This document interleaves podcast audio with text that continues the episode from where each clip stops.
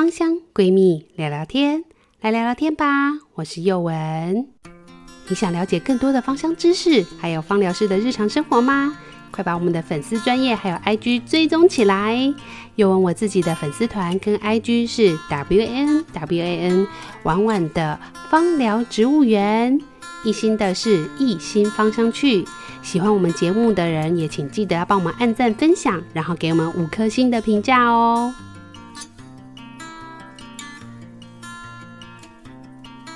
Hello，大家好，我是宥雯。今天宥雯要跟大家聊什么呢？有没有觉得最近天气好冷哦？这时候你就会常常在你家的料理上，或者外面就常看到大家都在吃什么？吃麻油鸡啊。吃一些含有姜的食物，有没有发现？因为姜啊，常常会给我们带来热性的一个能量感受，所以呢，你会发现在天气寒冷的时候，我们就很常来去吃含有姜的料理。那没有错的，今天宥雯就要跟大家聊聊的主题就是姜。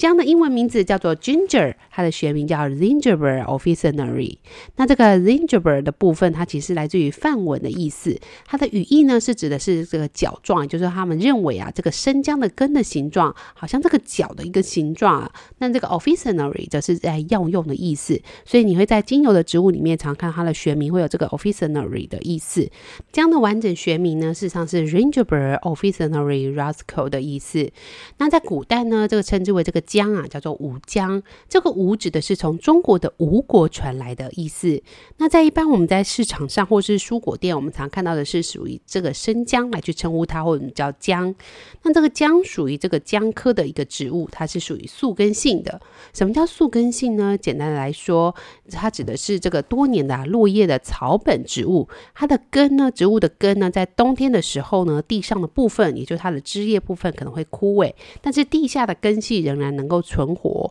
所以到第二年的春天，它可以再重新的来去做生长。常见的这个宿根性的草花呢，在我们日常的园艺店可以看到的是，像包含四季秋海棠、日日春等等这样的植物。所以当像这样的植物呢，如果它的秋冬呢上面的那个枝叶啊，如果是枯萎的，你并不需要把它挖掉啊，还是觉得它死掉了，它可能到明年春天的时候呢，它又可以再去重新生长。所以它实际上是属于多年落叶生的这个草本植物的一个。很特殊的一个生长方式。那像这样子的宿根型的植物呢，你也可以去使用一些插根根插的一个无性生殖方式来去帮它做培育的动作。那它也有一个别称叫做宿根草。那它通常常见的话，就是在寒冷地区的时候呢，就我们刚刚讲的，它上面的茎叶会枯萎，留下地下的根部。那但是如果在有些温暖的地区的话，它可能就不会有这样子类似冬眠的一个现象，它可能是整年都可以叫是青翠绿绿的一个模样。所以呢，也是因为它会有过冬的一个。现象，我们就称之为它是宿根性的植物，或者是叫宿根草，都是可以的。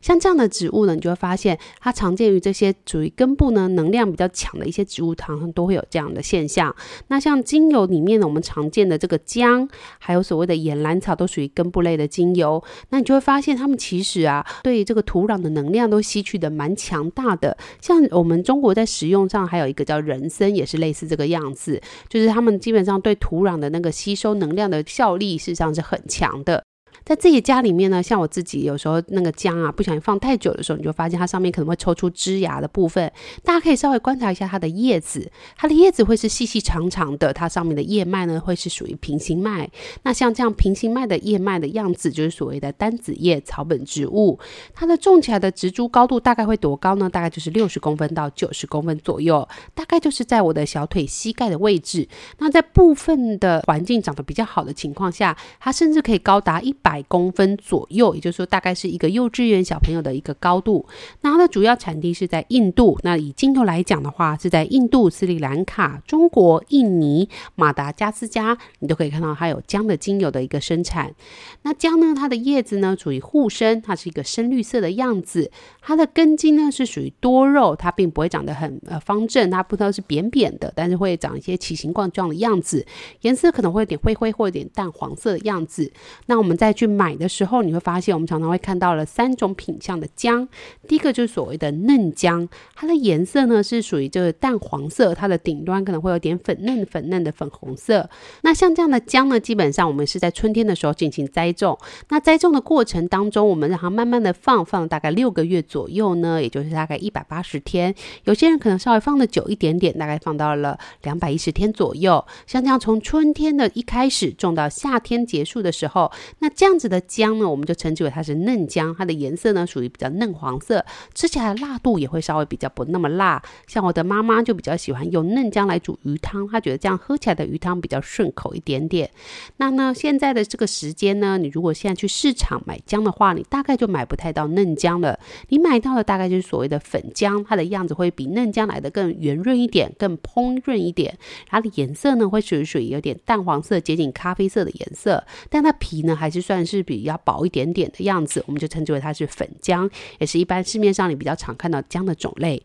那另外一种就是老的辣的这个姜啊，就常我们听到说姜是老的辣子的，这是这个老姜，它的颜色就比较贴近于深咖啡色，它是属于要从冬天啊，就是你从春天一路种种种种种种种种到隔年的春天，也就是它种植时期会将近一年左右的时间。那这样的姜我们就称之为它是老姜，它的颜色呢会比较深一点。皮呢会比刚刚的粉姜来的再粗一点点的样子，就是所谓的老姜的部分。所以市面上我们可以看到的是嫩姜，淡黄色的，上面带一点粉红色的样子，颜色比较瘦一点，呃，样子比较瘦长一点。那么中辣的这个粉姜呢，则是会稍微圆润蓬一点，带一点浅浅的咖啡色。老姜则是属于比较深一点的咖啡色，甚至带点土色，它的皮稍微比较粗一点点。那我们刚刚也提到了，像这样子的姜啊，或者是一些农作物植物，它们如果很会吸纳。地气的时候呢，它种植完的土地啊，事实上是需要休息的。像人参也是种完一段时间，土壤也是完全无法再栽种任何样的作物。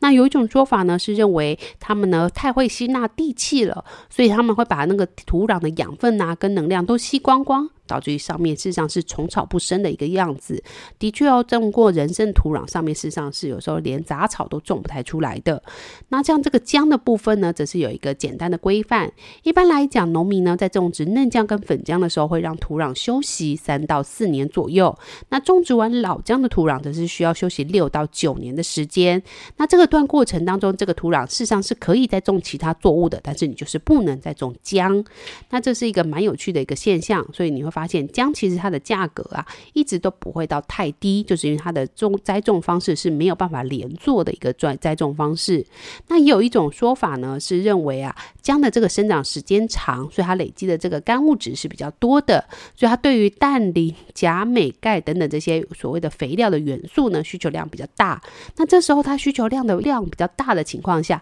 它就会为了要跟其他的植物竞争，会产生了一个叫做独他作用的一个作用，它会释放出。抑制其他植物生长的物质，所以呢，在你采收过后呢，要让土壤慢慢的去有点时间去分解它。所以这是另外一种学派说，他们认为啊，姜之所以没有办法再继续种其他的物质，是因为有这个毒它作用的原因。那不管是哪个原因，你就会发现姜其实是一个非常非常厉害的一个植物。虽然长得不显眼，但它能量、行气活血能量，市场是非常非常的强的。而且呢，它实际上在种植的时候，以我自己种植的经验，我发现呢，它在种植的过程当中，它长出来这些所谓的上面的这些草啊，那个平行脉的叶子的部分，事实上都有浓厚的这个姜的味道，而且它的附近的确是比较不会有虫害，也不太会有杂草在这个种姜的这个植物的附近生长，事实上是蛮特别的一个现象。那像嫩姜跟粉姜，基本上我们种植的过程当中会把它埋得比较深一点点，那老姜呢，则是稍微比较浅一点点。不过在这个过程当中呢，不管你是种植嫩姜还是老姜，你在种植的过程当中，就是它的姜的部分，如果露出了土壤，你就要赶快把它覆盖土壤的部分。所以你要重复一直多次的覆盖土壤，让它慢慢长。也就是它一露出土面，你就要把它盖上土；一露出土面，就要盖上土。那有些姜农呢，则是会在采收姜完以后呢，会把这个土壤进行大量的这个翻转的动作，也就是他把两公尺以下的这个土壤翻到地表上来，让它就是等于是头尾对调的一个概念，方便他下一年可以继续耕作。那这也是一种保持土壤。这个保水保肥的一个效果，就是要让这个土壤休息呀、啊，或者是有就是又透过这样翻土的一个动作。那你会发现，台湾人其实非常非常会栽种的。台湾算是一个属于天时地利人和的一个宝岛，你就发现我们不管在栽种什么样的作物来讲，我们的栽种次数或者栽种的样貌都是上是相当的优秀、相当的厉害的。所以呢，在当年呢，这个农作物如果丰收的情况下，你就发现那个农委会或者当地的农会呢，他们就会发了很多的花卉种子，让这些农民呢在秋冬的时候呢开始进行种植花卉的动作。但是种植这些花卉并不是要来做买卖赚钱，而是要让这个秋冬的时候啊，就是像过年的时候，我相信大家如果回南部的时候，经过大片的田野的部分，尤其是在云林嘉义的地带，你就会发现那整片啊就会非常非常漂亮，有各式各样的这个花卉啊，不一样的各种花卉，甚至有些人会种向日葵。那像幼文我自己是比较高的，我大概有一百六十六公分。那我有时候会去看那个就是向日葵花田的时候，发现哇，这个向日葵长得好好哦，甚至可以长得比我还要高大。每一朵的向日葵的花都比我的脸还要来得大，这真的是非常厉害的一个现象。不过到了隔年的春天的时候，这些农民呢就会把这些花卉来去做一个翻土的一个动作，把它埋到土里面，也就算是一个有机肥的一个概念，就是让这些花卉在秋冬的时候，他们就不栽种所谓的农作物，那他们就让它就长出这些漂亮的花卉。然后呢，到春天的时候呢，要栽种的时候，再把它搬到土壤里面去，来得到一个新型的肥料的概念。姜呢，它是属于比较热性一点点的，那它的萃取部位主要是来自于根部的部分。那萃取精油的部分，我们分为蒸馏跟 CO2 两种都有，它的化学结构属于倍半萜烯。那你会发现，如果你有去看中医方疗百科的时候，你就会知道，它呢把它归类在性味归经的部分是属于辛，而且是温的一个概念。那所谓的辛是什么意思呢？指的是它会发散行气的部分，所以呢，它是可以发汗解表、驱风散寒的。那这边要特别提醒大家注意的事情是，因为姜的性调呢属于发散行气、活血的一个特色，所以这时候你在使用或者是泡澡的时候呢，像有些人会在冬天的时候用一些姜呢去煮茶以后泡澡，或者是喝黑糖姜茶等等的都是可以的。但是你发现你在泡这些姜的这些沐浴的部分，或者是喝这些姜茶的时候，你会发现你比较容易发汗行气。那这时候一定要提醒大家注意保暖的部分，因为呢姜呢它会造成你发汗行气，所以你的毛孔会打开，会可能会有一些些微出汗的现象。可是这时候如果风一吹过，遇到寒冷，风就会灌到你的毛孔里面，你可能就会受寒，你可能造成导致会有风寒的一个现象。这时候就反而会造成身体的不舒服。这边要提醒大家特别注意的部分。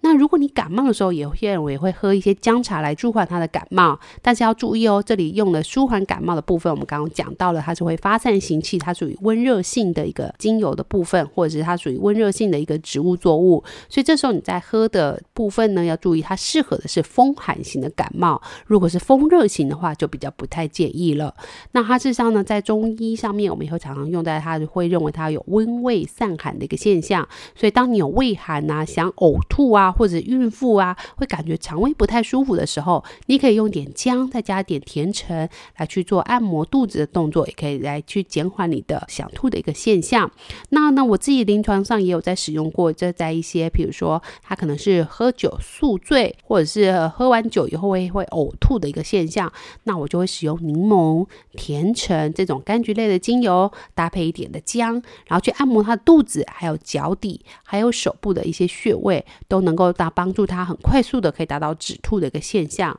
因为我发现这种喝醉酒的吐都蛮可怜，他们可能胃已经其实没有什么东西，但是会不断的干呕，有点像孕妇在吐的一个感觉，就是明明就肚子没有东西了，可是呢，你的肠胃会一直不断的翻搅，会有种干呕的现象，其实是蛮不舒服的。所以这时候你可以试试看用一点姜搭配柑橘类的精油，这两个都属于平价类的精油，你都可以去做一个简单稀释的动作，然后按摩在你的肚子，还有你的手部穴位，还有脚底的部分都是可以的哦。根据姜的产地不同，它的这些含量可能成分也会有点不太一样。那一般来讲，我们指的是指新鲜蒸馏的这个姜的部分，你会闻到一点淡淡新鲜的姜的味道，跟我们在吃的姜的味道其实是蛮像的。那有些人你会觉得说，诶，这个姜的精油啊，会有一点淡淡的柠檬味道，也是有可能的。那姜的一些主要成分，主要是来自于大概有百分之四十所有的阿尔法姜烯，还有百分之十的贝塔倍半水茴香铁，或者是还有一些些的贝塔莫药烯跟阿尔法金合欢烯等等的。那另外还会有一些醛类，像是牻牛儿醛、橙花醛、香茅醛等等的一些醛类，所以这些醛类也会带来微微的刺激。的一个味道，但是不会太多。那另外它还会有所谓的柠檬烯，还有所谓的月桂烯等等的一些烯类。另外还有阿法松油铁跟贝塔松油铁，都是有一些单萜烯的成分。那带有微量的沉香醇以及倍半水芹醇，还有姜醇的一些微量元素成分。所以你会发现姜的气味实际上是也是算相当的复杂的，它的含量比例也是有相当多的物种。基本上你可以透过嗅吸或是经过呃稀释以后涂抹身体的部分都是可以的。那如果你身体比较寒冷，容易冬季手脚冰冷的话，那宥雯也建议你在秋冬的时候可以使用姜或者是肉桂搭配一些香料类，或者是宥雯之前自己很推荐的脾胃经络精油去做稀释以后涂抹在你的脚底部分。那这个比例呢，如果是只有涂抹在脚底，大概也拉到八趴的左右，因为呢脚底呢对于精油的这个浓度耐受度是比较高一点点的。小朋友大概就是一两趴左右，涂抹在脚底或者是腰的后部八髎穴的部分，这些都能够对于小朋友或者是大人能达到一个保暖的一个现象，而且能能够提振你的免疫力的部分。那我自己使用一段时间以后，我会觉得，哎，这样的话好像感冒的部分也会比较快好，身体的不适感也会比较快的舒缓，给大家参考看看。姜的应用范围其实相当的广泛，那你会发现它其实不像肉桂精油这么样的有一些使用禁忌，因为肉桂是属于大热的一个精油，那姜来讲的话是属于比较温热一点点的。那以中国传统来讲，我们对姜应该是不会太陌生，所以在汉朝初期就有蛮多使用姜的这个历史记录，甚至啊听说啊孔子啊一年四季都不能没有姜，他认为啊没有姜我就不吃饭啊，其实也是一个蛮任性的现象。不过呢，也有人说就是。因为他会常常每天都吃姜，所以他才可以活到高龄的一个年纪。那生姜的性呢是比较相对来讲比较温温和的，它的这个姜辣素呢可以帮助身体驱寒，促进血液循环。所以呢，如果你身体啊如果在感冒的时候剩下尾巴一点点不太舒服，没尾巴没有完全好的情况下，你也可以透过吃姜，或者是用姜来泡澡，或者是涂抹身体，来把身体的寒气跟病气来去做去除的一个动作。那像幼文自己有时候也会。比较懒惰，我其实没有那么多的时间去慢慢的把姜煮出来，因为如果你只有把姜切片拿去泡澡，其实你会发现那个效果实际上是不太好的。那如果呢，你是把姜煮热了以后煮浓一点点再加去泡澡，又觉得有点麻烦，而且对皮肤的刺激性比较高一点点，所以宥雯就走一个比较懒人的方法，我就直接用精油来去做泡澡的动作。那这时候泡澡的过程，我可能会依照我自己的喜好来去做添加。我有时候会使用快木纯露直接倒进去泡澡，那有的时候就会有加一点姜，然后再看我那时候需要什么。比如说，如果像前阵子我的小孩子不太舒服的时候，我就会用一些呼吸道的配方，像是一些氧化物质类的一些成分，然后呢再搭配姜的精油下去。沐浴乳可以把这个精油乳化，那这时候把乳化完的精油呢泡到水里面去，就可以去让小孩子泡一个舒舒服服的热水澡。那的确呢，在泡澡完以后起来，你就发现这个小孩子的身体状况，哎，好像比较没有那么样的流鼻水，身体的这个发烧现象啊，也会有稍微舒缓的现象。所以我自己是觉得是一个蛮简单又经济实惠的一个物理性方法，提供给大家。那有些寒凉体质的女生呢，就是你比较容易手脚冰冷的人，你也可以在一些生理期的前后食用一些姜茶，可能可以加一点黑糖或加一点玫瑰花都是可以的。那要注意哦，你煮过的跟没有煮过的那个性调，事实上也是会有点不一样的。所以会建议，如果你有不舒服的话，还是建议你是用煮过的方式，可以加点玫瑰花瓣，然后呢再加点黑糖，再加点姜茶，这样子热热喝又很舒服。玫瑰对妇科也是不错的。那如果你一样跟我一样。非常懒惰的情况下，你也可以在秋冬的时候呢，使用姜，再加上你原本的妇科配方，像是玫瑰啊。或者是茉莉等等的，也可以加一点快乐鼠尾草，这些呢都对你的妇科疾病都是有不错的。那如果呢你本身呢也会有一些些，比如说有排血块的一个现象，那尤文就建议你可以加一点点的盐玫瑰，帮它做化瘀的一个动作。那这时候你排出来的经血就会比较正常一点点。当然，如果你对妇科有任何相关的问题，都欢迎你来私讯询问我们，来提供你这个配方的部分，或是帮你去看一下你有什么精油可以去做怎么样的调整。那那基本上姜呢，不管是在你在吃啊，或者去腥之类，也都有蛮有不错的效果。甚至有一些那个酱料也会去做姜来去做切碎，然后跟热油去滚过的方式来去淋在你的菜肴上面，也是蛮常见的一个现象。那老姜的辣度跟驱寒性基本上就会比嫩姜来的高一点点，所以我们才会说姜是老的辣嘛。那这时候你在使用上来讲呢，在中药的部分则是使用这些老姜来去针对肠胃恶心的一些问题来去做调理的部分。不过老姜因为纤维比较粗，所以事实上吃起来是比较不那么好吃的。但它有高比例的这个姜辣素，所以它是属于相对来讲比较热性的一个药草。那呢，在精油的部分，你就会发现我们分为蒸馏跟 CO2 萃取两个的气味也会不太一样。我认为 CO2 萃取的会比较接近于姜原本的气味，因为它毕竟是属于全分子的方式来去做萃取的一个动作。那听英文介绍到这里，你会发现姜其实真的是一个蛮好用的精油，也是一个蛮好用的一个食材。不管是你要去腥提味，还是要增加身体的热能跟动能，你都可以来去使用姜这支精油，或者是姜这个植物。那也要注意哦，任何的东西都不宜使用过度。生姜呢，或者是些老姜，使用过度的话，反而会对身体造成一点点不适的感觉。另外呢，再次提醒大家，你如果在秋冬的时候使用姜，或者是用姜来泡澡的一个现象，如果造成你有发汗的现象，一定一定要记得要赶快再站起来把汗擦干，或者是更换衣服，千万不要在这时候吹到冷风，这时候反很容易造成风寒的一个现象。就在这边呢，叶文呢就跟大家介绍姜到这里。那有任何关于姜的问题，都欢迎再询问我们。那我们今天就跟大家聊到这里喽，下次再见，拜拜。